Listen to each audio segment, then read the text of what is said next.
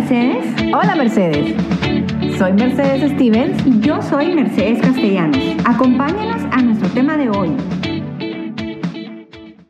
Hola, hola, muy buenas. Qué gusto tenerlos de nuevo aquí en nuestros podcasts. Hola, hola, de nuevo estamos con nuestros programas y el día de hoy nos toca un programa, lo que nosotros le llamamos un tema tabú, que son esos temas que cuestan mucho que la gente se, se abra y tenga la oportunidad de desarrollarlos, pero que son temas que nosotros aquí en Hola Mercedes nos gusta desarrollar para que todos tengan conocimiento y podamos aprender. Lo hacemos con mucho respeto ya que es un tema bastante delicado. Ese, vamos a hablar sobre el suicidio, depresión y cómo poder llevar a cabo todo este tipo de, situaciones eh, de la mano de los expertos para pedir ayudas, para poder salir adelante en todo esto. Por eso tenemos nuestra excelentísima invitada, nada más y nada menos que Karen Hasted. Fundadora y presidenta de la Asociación Amavida desde el año 2012 ha dedicado su vida a inspirar a las personas para alcanzar sus metas y aferrarse a la vida, con logros como nadar en el Canal de la Mancha, ser sobreviviente de suicidio y activista para la prevención del mismo. Karen impulsa campañas de divulgación para facilitar el acceso de servicios de salud mental a las personas que lo necesitan. Su vocación por salvar vidas la ha llevado a dedicarse a impartir clases de natación con una metodología desarrollada por ella misma. Así que no nos queda más que darle la bienvenida a Karen. Gracias por, por haber participado en el programa y querer desarrollar este tema con nosotras.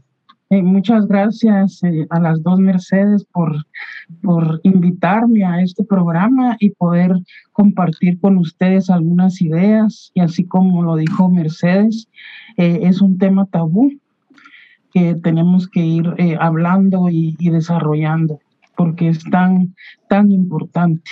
Exacto, o sea, cuesta que la gente tenga esa apertura.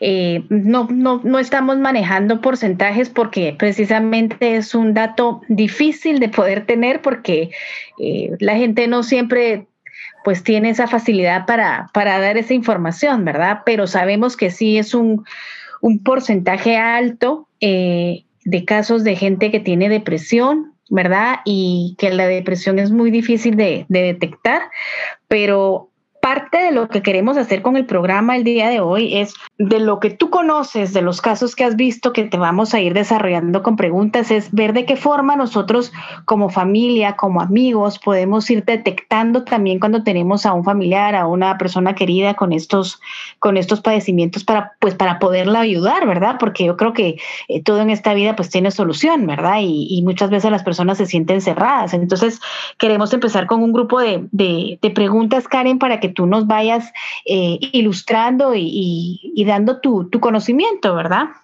Son lo, básico, ¿verdad? Que creo que la gente, eh, pues, que quiere conocer un poco de este tema, eh, es como, como empezar el ABC, ¿verdad? De cómo detectar y qué es lo que vamos a ver. Entonces, Mercedes, ¿nos puedes, por favor, dar las preguntas? Bueno, tenemos aquí, digamos, eh, el gran número, que hay un gran número de personas que se quita la vida a causa de una depresión.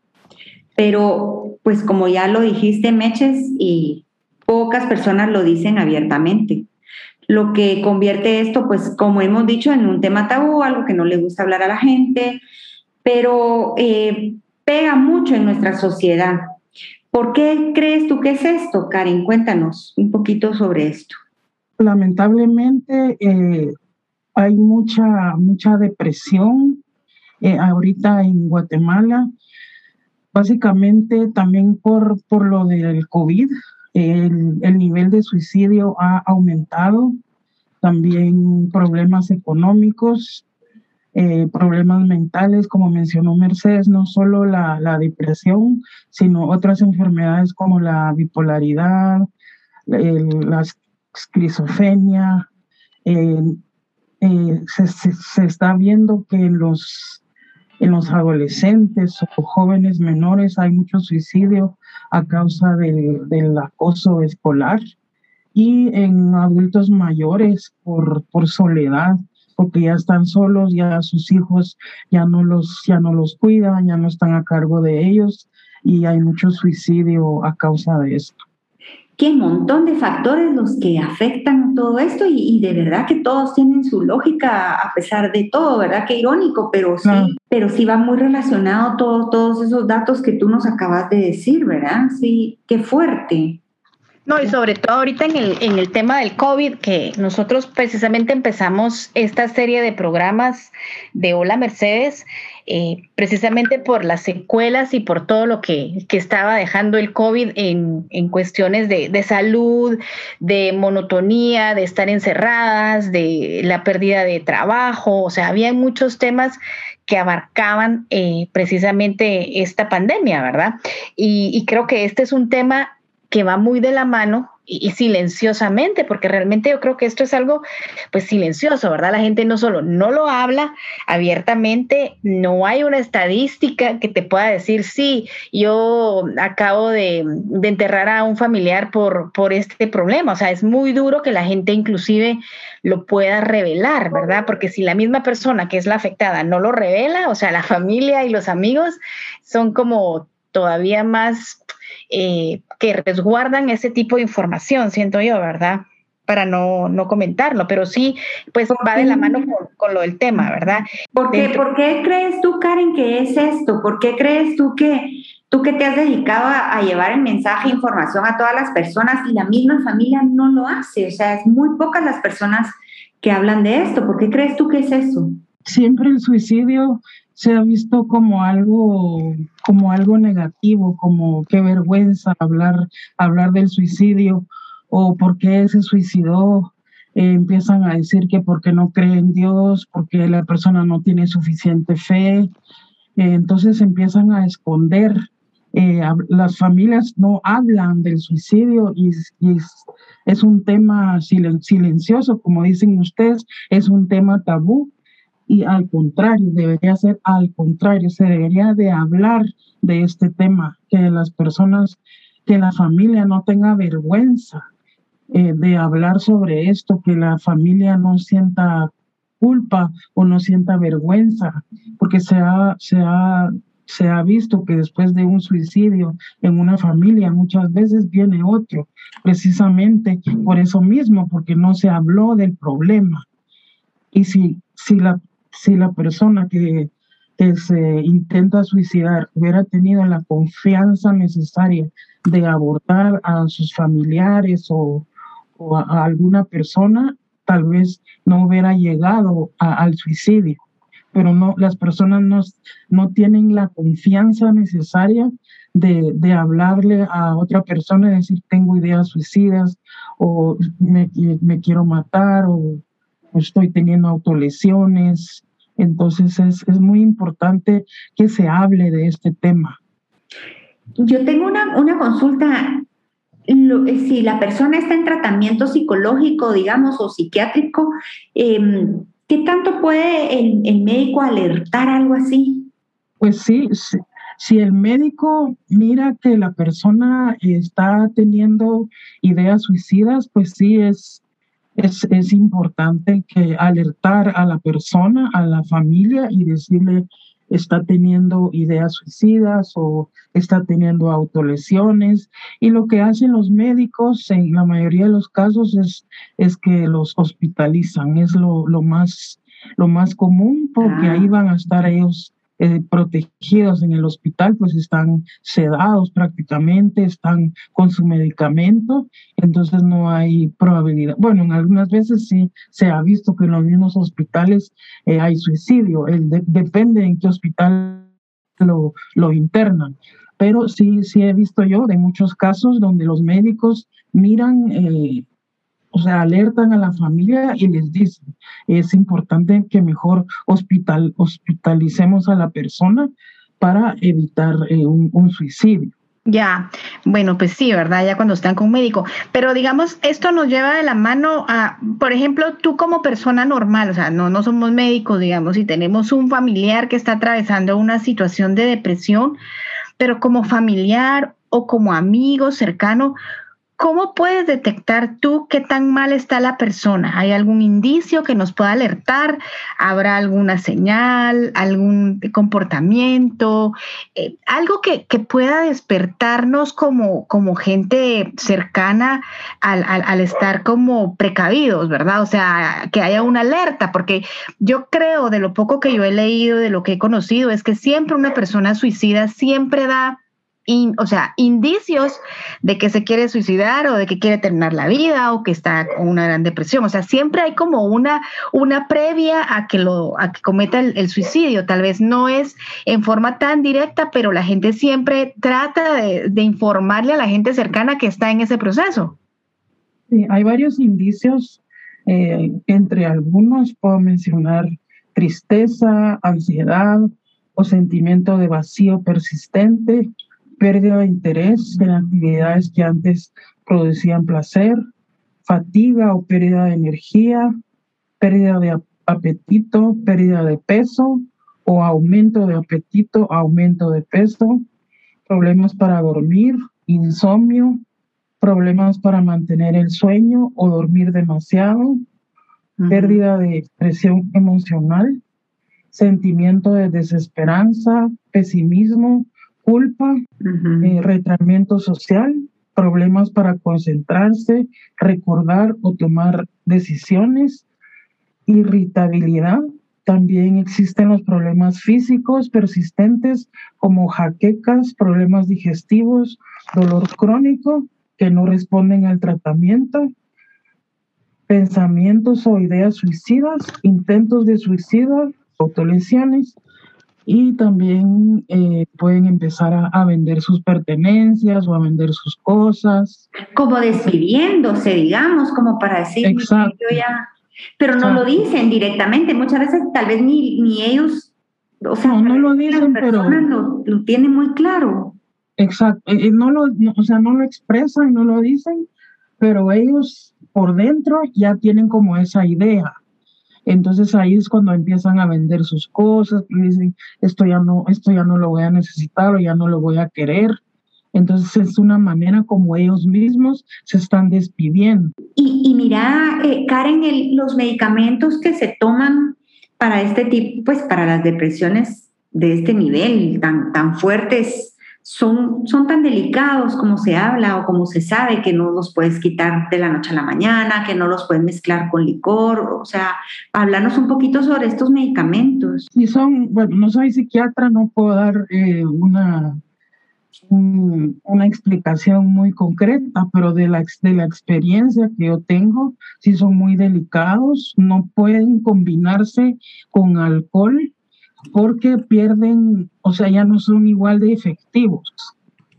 Entonces, si se mezcla alcohol, por ejemplo, con antidepresivos, ya no dan el mismo efecto. No pueden tampoco dejarse de tomar repentinamente de una noche a la mañana porque dan efectos secundarios. O sea, son muy, los, los medicamentos psiquiátricos son muy delicados y siempre tiene que haber un psiquiatra eh, de la mano del paciente con el medicamento que le vaya diciendo eh, qué medicamento tiene que tomar, si hay que aumentar dosis o hay que bajar dosis. Y, mira, otra, otra pregunta, que tú has estado pues cercana a, algunas personas que han padecido esto, eh, ¿son tratamientos muy largos? ¿La persona tarda mucho en salir de una depresión. ¿Has, conocido casos que, que se han logrado salir de las depresiones y no han tenido un desenlace fatal y mucho tiempo? Depende, sí he visto casos donde eh, salen rápido, depende mucho de la persona, depende si tiene, si está de, si, si quiere salir rápido, ¿verdad?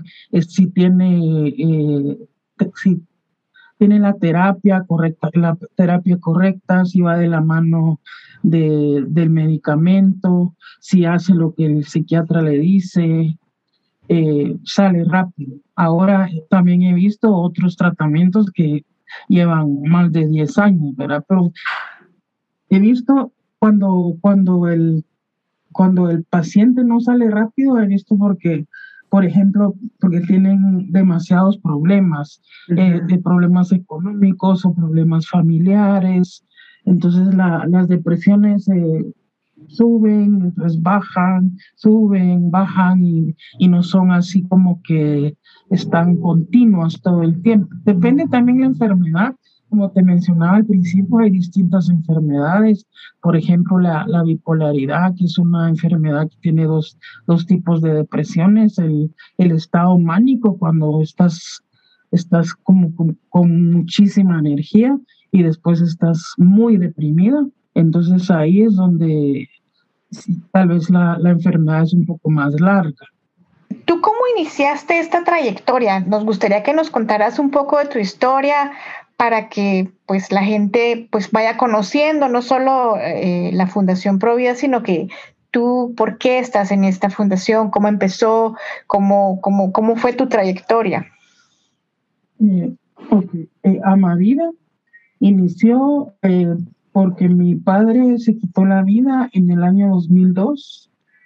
A raíz de eso yo empecé con, con cambios de energía, cambios de humor. A veces tenía muchísima energía, a veces poca energía.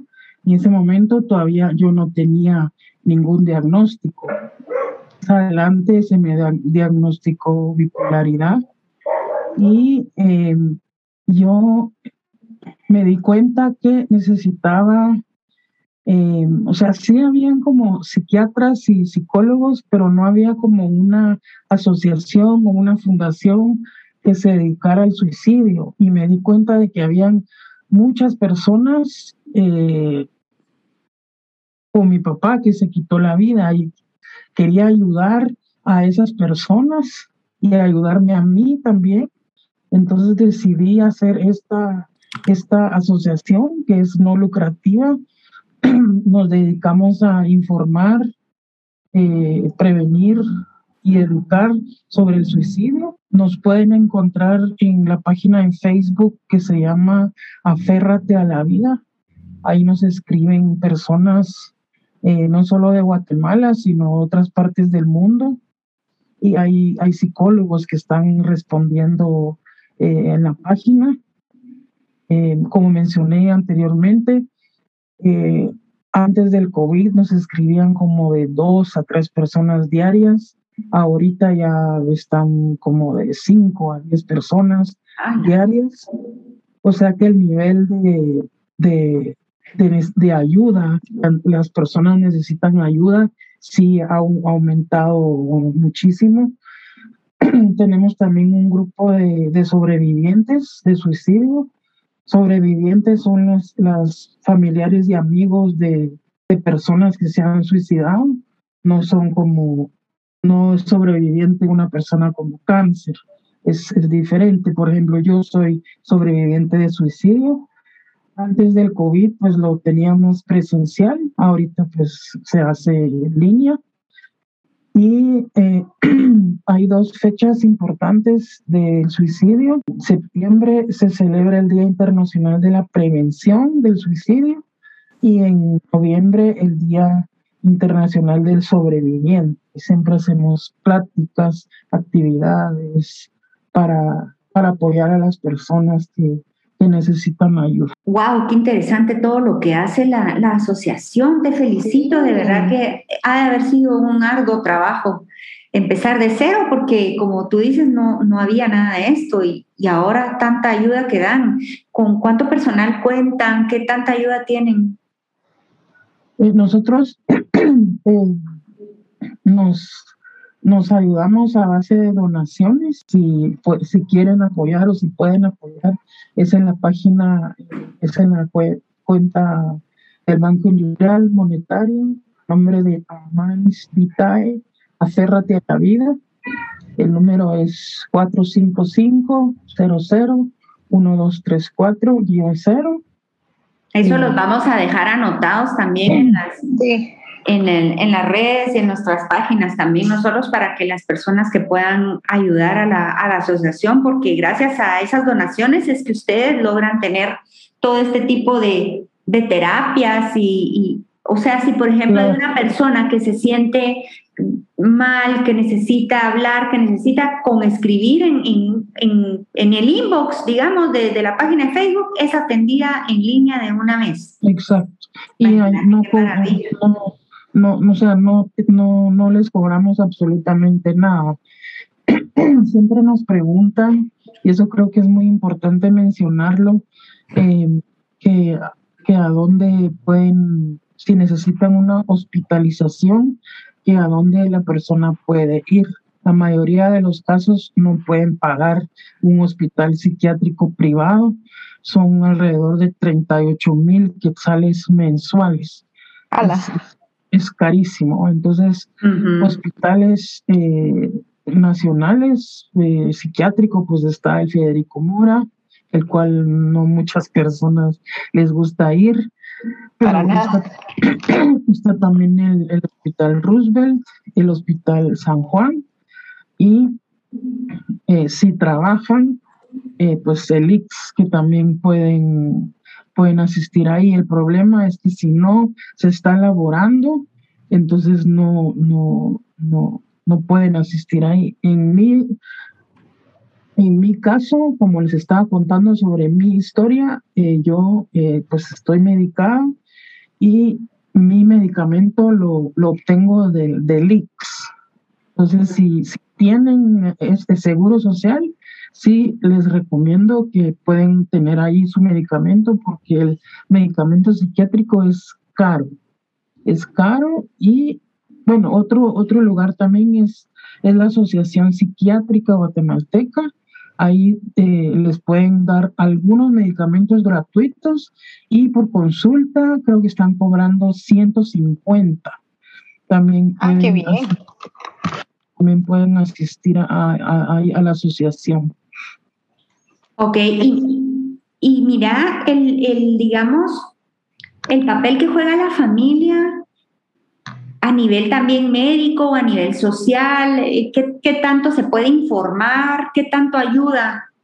Porque es difícil lidiar con una persona depresiva. Yo tengo un par de personas cercanas, relativamente cercanas, con que les ha dado depresión y es es difícil lidiar, se cansa uno de estar con una persona negativa o que estar con una persona que no quiere nada y que todo el tiempo está con una cara de tristeza, ¿verdad? Entonces uno dice, ay, ya, pero realmente es una enfermedad, ¿no? Entonces la familia, ¿cómo puede lidiar con esto?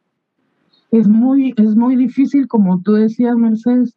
Eh, a mí me pasó con mi papá antes de que él se quitara la vida, pues, pues sí era muy duro verlo como encerrado todo el tiempo como que solo deprimido, triste y, era, es duro verlo, más cuando la, la, familia no entiende la enfermedad, porque dicen, pero está en la cabeza o, o es porque no quiere salir adelante, porque no cree en Dios, o, y no es así, es totalmente diferente.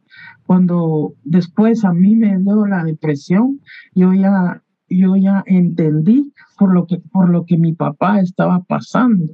Entonces, lo, que la familia tiene que hacer es informarse sobre la, sobre la depresión. Eso es lo que nosotros tratamos de hacer en, en Amavida, informar a las personas en nuestra página. Si se meten a nuestra página, todos los días ponemos eh, eh, información de los diferentes tipos de depresiones que hay, o mensajes de autoayuda, o si nos escriben y nos preguntan, eh, mi hijo está muy deprimido, ¿qué puedo hacer? ¿O qué le puedo decir? También los recomendamos sobre eso. Entonces el rol de la familia es muy importante. Excelente. Yo también te quería hacer una, una pregunta. Eh, esto de la depresión o, o pues tener tendencias al suicidio, ¿se puede determinar por alguna edad o eso puede pasarle tanto a niños como a adultos o es más en la vida adulta que te pueda dar? Ahorita de lo que hemos nosotros visto es más de jóvenes adultos entre 12 y 17 años y los adultos mayores. Son bien jóvenes, ¿verdad? que están empezando realmente la vida.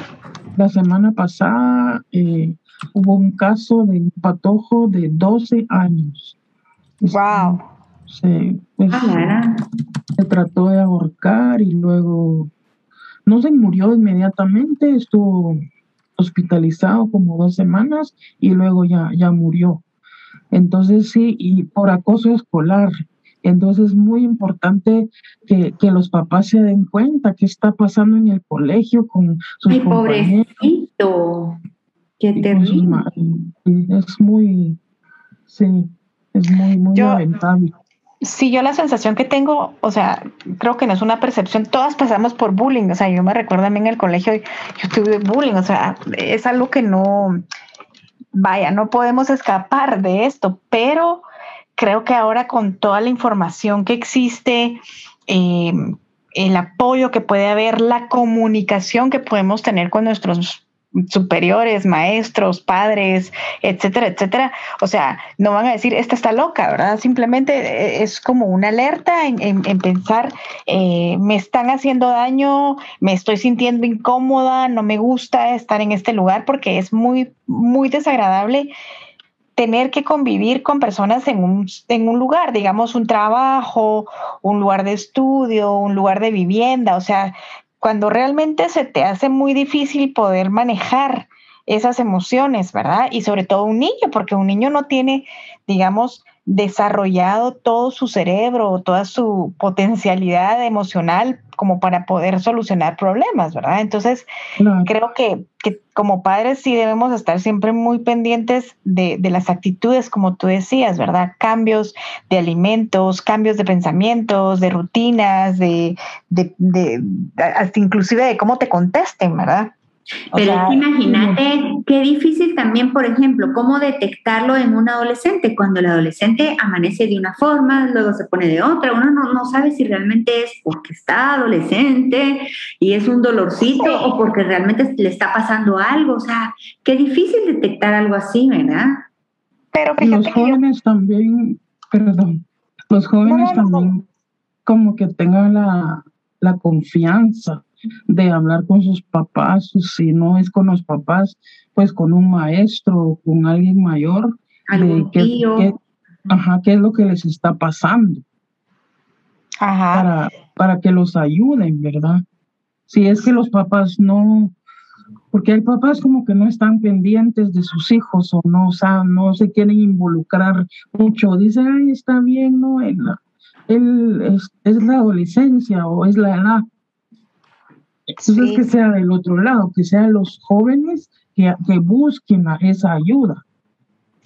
Ujú. Fí- Sí, fíjate que yo también pienso que uno de padre, digamos, bueno, no, no es que eso sea la, la clave, pero creo que también uno de padre, digamos, conocer los amigos, el círculo de, digamos, con los que se relacionan, tus seres queridos, tus hijos, porque siempre, digamos, uno como, como ser humano y como estamos acostumbrados a relacionarnos y a crear confianza en alguien, o sea, tenemos por lo menos una persona de confianza. O sea, tal vez no nuestros padres, tal vez no nuestros maestros, pero sí tenemos un amigo que llena ese nivel de confianza. Entonces muchas veces podemos indagar con ellos, ¿verdad? Yo te digo, tal vez uno no tiene la, la digamos, madurez emocional en estas edades para decir, uy, me contó esto y esto es muy terrible, se lo voy a contar a, a la mamá de, de, mi amigo, pero, pero si los padres llegan, llegaran a, a, a, llegarlo a indagar, digamos, pues sí tener suficiente,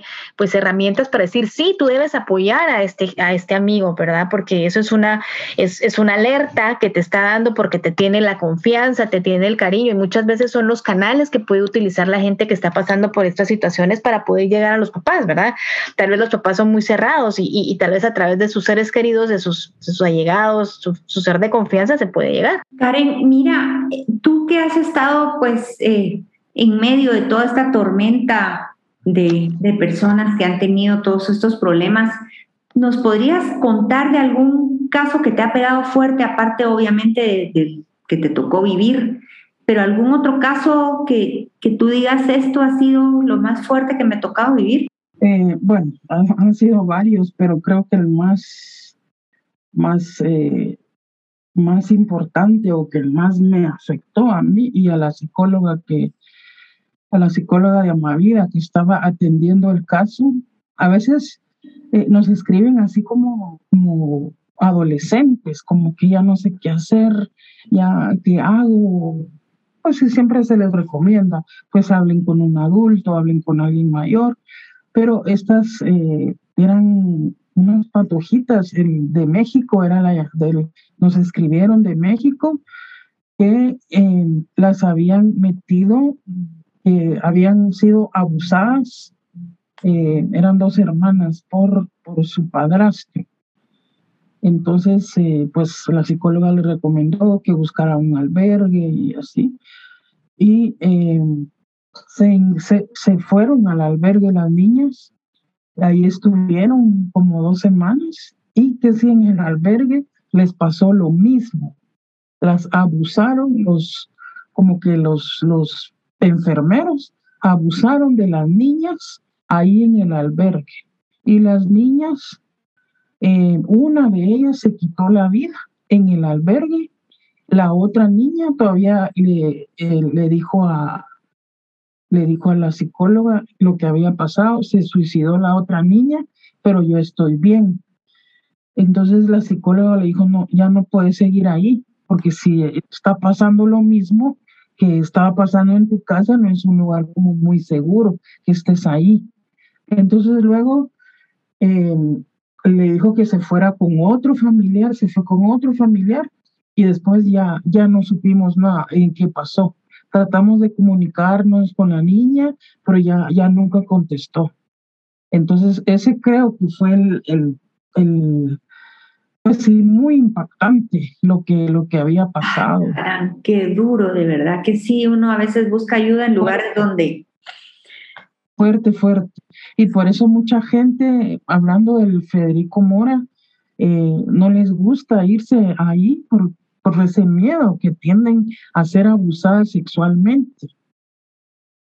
Sí, es, eh, es muy, muy feo ese hospital, ¿verdad?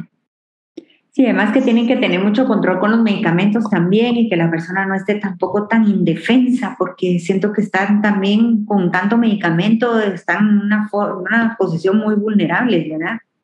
Totalmente. Karen, quisiéramos saber si tú tienes eh, que darle un mensaje poderoso a las personas que están atravesando por una situación así, ¿qué le dirías? ¿Cuál sería el mensaje para apoyarlos, para esos jóvenes atormentados en este momento, ese caballero, esa dama, esa chica, alguien que ahorita de casualidad escuchó el programa y dice, cabal, está hablando de mi caso, y tú, ¿cómo le podrías dar un mensaje que le llegue realmente al corazón y lo pueda ayudar? Bueno, eh, mi recomendación es que no están solos, que se puede salir adelante. La depresión y, cualquier otra enfermedad mental es como cualquier otra enfermedad. Se puede salir adelante con, terapia, con medicamento. Eh, como decía, no están solos, estamos para ayudarlos en nuestra página en Facebook, Aférrate a la Vida, nos pueden escribir eh, la consulta es gratuita y eh, lo que yo les diría es que se aferren a la vida en todo momento eh, y hablen con, que tengan confianza de hablar con sus papás, sus hermanos, sus tíos, sus maestros y les cuenten lo que ustedes están sintiendo, que no sientan vergüenza, que no sientan culpa, que no sientan remordimiento, que no, no tiene nada de malo sentir lo que están sintiendo, todos sus sentimientos son válidos, eh, los, otras personas los han vivido y sí se puede salir adelante y, estamos aquí para apoyarlos en todo momento. Excelente, gracias Karen. Y para cerrar, aparte de la página de Facebook, ¿qué, qué otra forma de contactarlos a, a ustedes tienen? Cuéntanos. Eh, el correo electrónico amavida.guatemala.gmail.com eh, Twitter amavida.guatemala y eh, Instagram amavida-guatemala. Ok, están en todas las redes sociales Amavida y ahí ya se puede comunicar. alguien que no tenga acceso a internet o qué sé yo, para algún número de teléfono, Eh, no, número de teléfono no, no tenemos, únicamente las redes. Ajá. Por medio de las redes. Ok, perfecto. Correcto. Ok, vamos a ponerlos nosotros también a todas las personas que nos escuchan, vamos a, a poner en, en, nuestras páginas las formas de contactar a Amavida para que tengan la libertad de poderse acercar a ellos, ya sea que que estén atravesando personalmente una situación así o que hay algún familiar amigo cercano que esté atravesando por un momento así. Y sobre todo, pues agradecerte, Karen, que hayas eh, aceptado la invitación para tocar este tema tan, tan singular, porque realmente es un tema para nosotros, pues... Eh, pues nos gusta con Mercedes siempre abarcar temas que son difíciles y sobre todo que hay poca información o que no hay, digamos, mucho acceso, ¿verdad? Entonces, tenemos un público pues bastante generalizado y, lo bueno es que podemos llevar esta información a la gente, poder hacer los contactos, ¿verdad? Y, sobre todo tú que eres una persona, pues primero sobreviviente, segundo que has pasado por esta situación y tercero que estás apoyando activamente a las personas que están pasando por eso. Tú eres, y además tú eres un ejemplo porque tú has, o sea, eres nadadora, enseñas a los niños con estas terapias, pues em, una gran nadadora realmente que pusiste el nombre de Guatemala pues, pues en alto, ¿verdad? y y eso pues se agradece mucho y que, tengas la fuerza y la, voluntad de quererlo hacer y de seguir adelante eh, en lo que puedes, ¿verdad? En lo que te toca en la vida. Así que de verdad te agradezco muchísimo pues en nombre de Mercedes y Mercedes que hayas estado con nosotros y pues ojalá pronto te podamos volver a tener en el programa para otros temas, ¿verdad? Fue un súper gusto volverte a ver, Karen. De verdad que sí. Muchísimas gracias por participar con nosotras en este proyecto y esperamos que todas las personas que nos escuchen eh, puedan accesar a, contactar a Amavida por medio de lo que Karen ya nos dejó. Muchas gracias a todos por escucharnos. No se les olvide de darle like a nuestra página y compartir nuestros episodios. Siempre tenemos temas de interés y, pues sobre todo el, el, fin del programa es ayudarnos, ¿verdad? A todos. Así que que tengan una feliz semana. Muy feliz semana. Los, los volvemos a ver pronto en nuestro próximo podcast. Cuídense mucho. Gracias de nuevo, Karen. Y gracias. hasta pronto. Gracias por todo. Adiós. Gracias. Adiós. Gracias por escucharnos. Síguenos en nuestras redes sociales y comparte el episodio con tus amigos. Nos vemos pronto para decir nuevamente, hola Mercedes. Hola Mercedes.